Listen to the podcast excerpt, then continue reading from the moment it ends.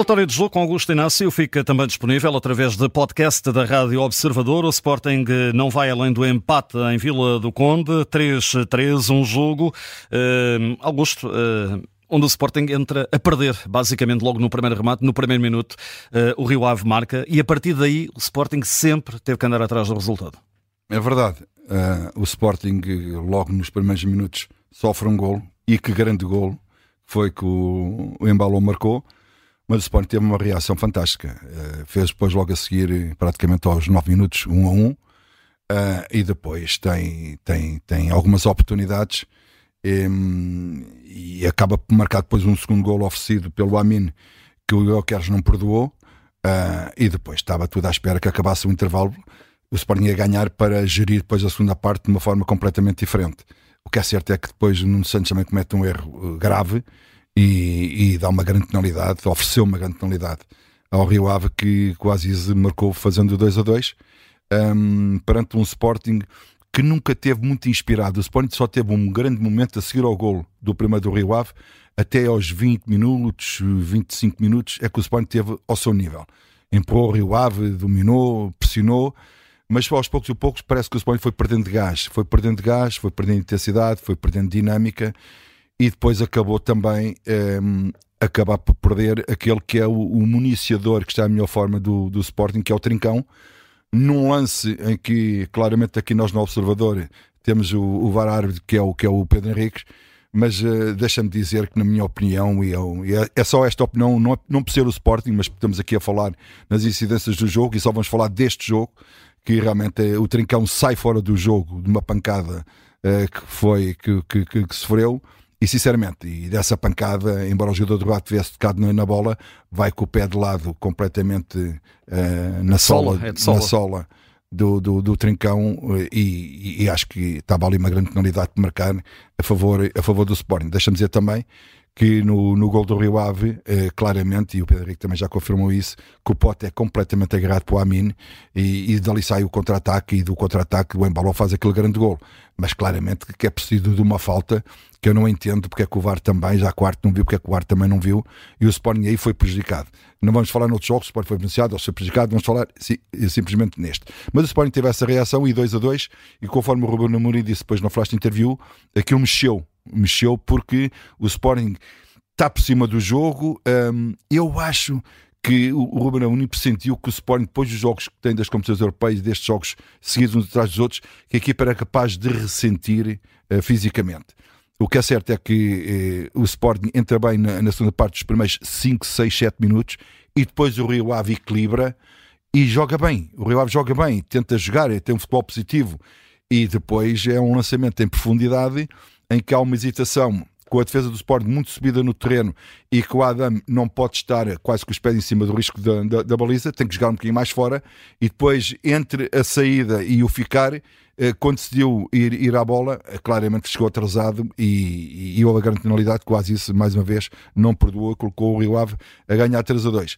O Sporting olhava-se para o banco, não tinha avançado, só tinha o Edwards, que entrou muito mal no jogo, Uh, tem, o Sporting tem unidades que, quando a equipa uh, no seu todo não é, não é, não é compacta, uh, não joga como, como, como com os setores todos não dá para disfarçar, outros, é? às vezes as individualidades podem disfarçar, mas neste caso as individualidades, algumas delas ainda só prejudicaram o Sporting. Jénica até nunca entrou no jogo, Eduardo entrou para mexer no jogo, nunca entrou lá.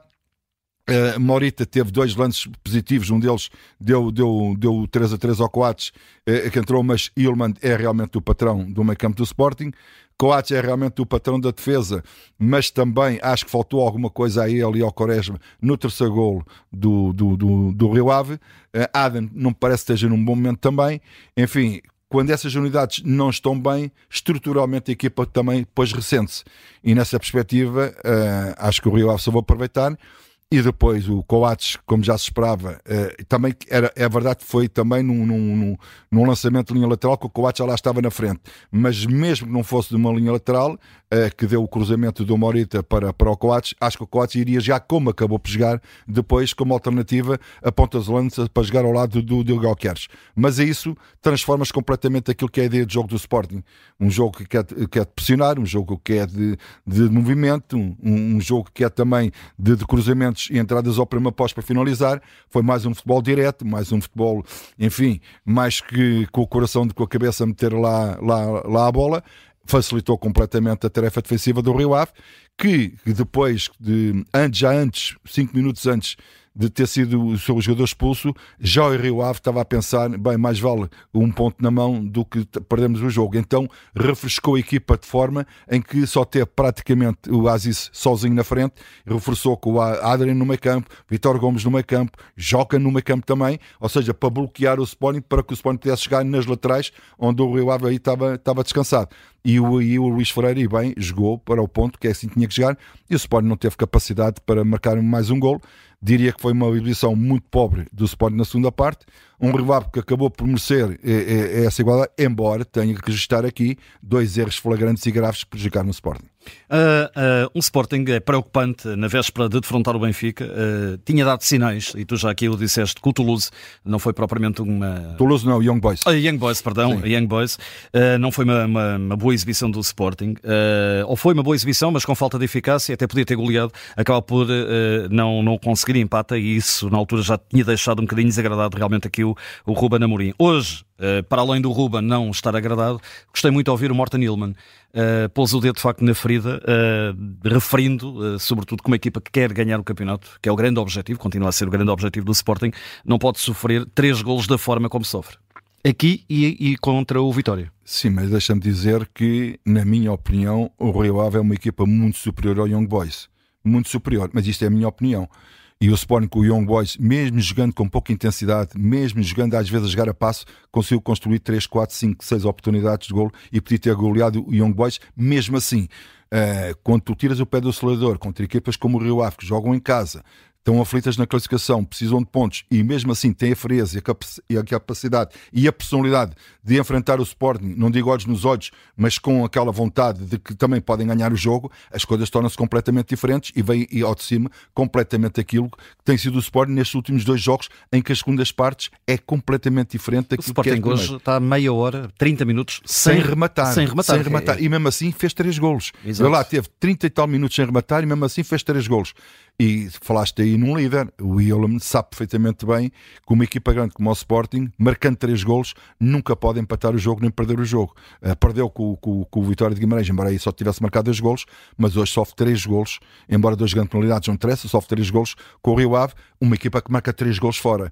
Uma equipa que quer, quer ser campeão e o Sporting já provou que tem capacidade para ser campeão, deu uma abébia, entre aspas, uh, ao Benfica de se distanciar com mais um ponto, ou seja, o Sporting se ganhar em Famalicão ficava do campeonato com um ponto, enfim, vai estar uma luta acesa entre os dois para ser campeão, já que o Porto não, não vai chegar lá, mas diria que já viu o Sporting em muito melhor forma durante os 90 minutos do que viu o Sporting nestes últimos dois jogos. Uh, pergunta final, antes de, do, do, mais e do menos da, da partida. É, é, um plantel, num jogo como este, aí é que se pode constatar que é um plantel curto, do ponto de vista ofensivo? Repara, o Sporting tem o Paulinho ilusionado. Uh, o Sporting ficou sem, sem o trincão. Eu acho que fazia falta ao Sporting mais um extremo, que era aquilo que o Rubén Amorim também queria, mais um extremo. Uh, por isso, eu não entendo, porque eu, quer dizer, entendo por um lado e eu não entendo por outro. O que é que quer dizer com isto? aquele miúdo que foi emprestado ao, ao, Gil Vicente, Jorge qualquer coisa, Afonso, não sei. Não. Uhum, Afonso. É, não é?